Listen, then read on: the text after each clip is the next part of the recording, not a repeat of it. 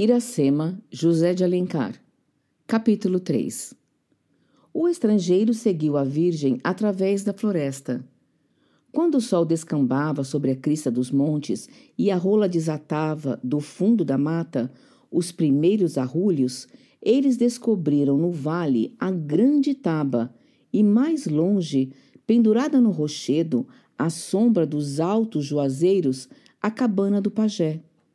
O ancião fumava à porta, sentado na esteira de carnaúba, meditando os sagrados ritos de Tupã. O tênue sopro da brisa carmeava, como frocos de algodão, os compridos e raros cabelos brancos. De imóvel que estava, sumia a vida nos olhos cavos e nas rugas profundas. O pajé obrigou os dois vultos que avançavam, cuidou de ver a sombra de uma árvore solitária que vinha alongando-se pelo vale fora. Quando os viajantes entraram na densa penumbra do bosque, então seu olhar como o de tigre, afeito às trevas, conheceu Iracema e viu que a seguia um jovem guerreiro, de estranha raça e longes terras. As tribos tabajaras da lei Ibiapaba falavam de uma nova raça de guerreiros, alvos como flores de borrasca e vindos de remota plaga às margens do Mearim. O ancião pensou que fosse um guerreiro semelhante àquele que pisava os campos nativos. Tranquilo, esperou. A Virgem aponta para o estrangeiro e diz: Ele veio, pai.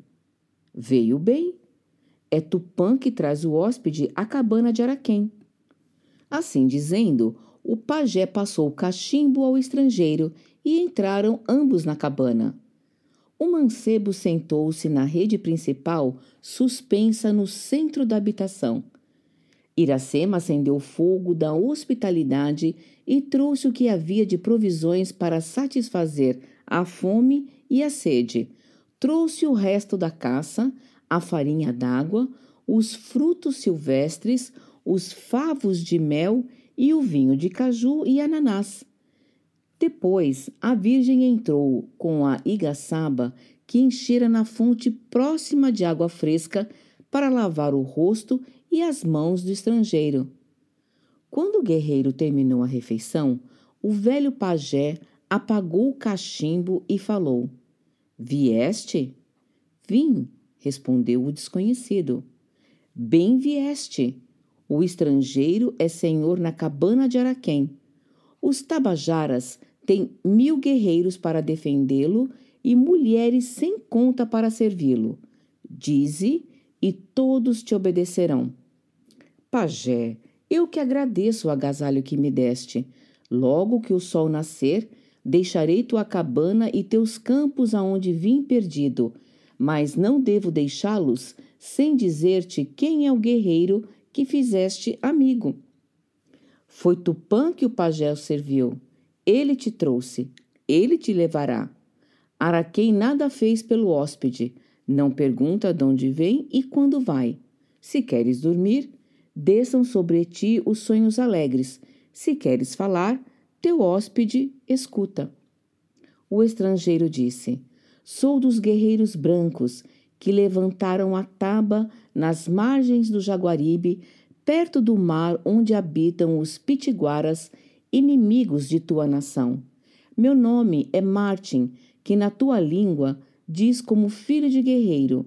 Meu sangue, o do grande povo que primeiro viu as terras de tua pátria.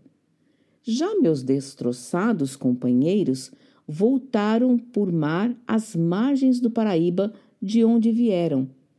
E o chefe desamparado dos seus atravessa agora os vastos sertões do Apode.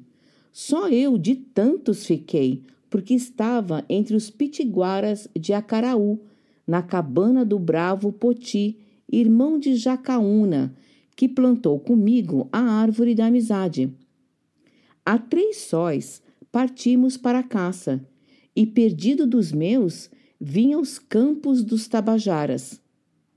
Foi algum mau espírito da floresta que cegou o guerreiro branco no escuro da mata, respondeu o ancião. A Cauã piou. Além, na extrema do vale, caía a noite.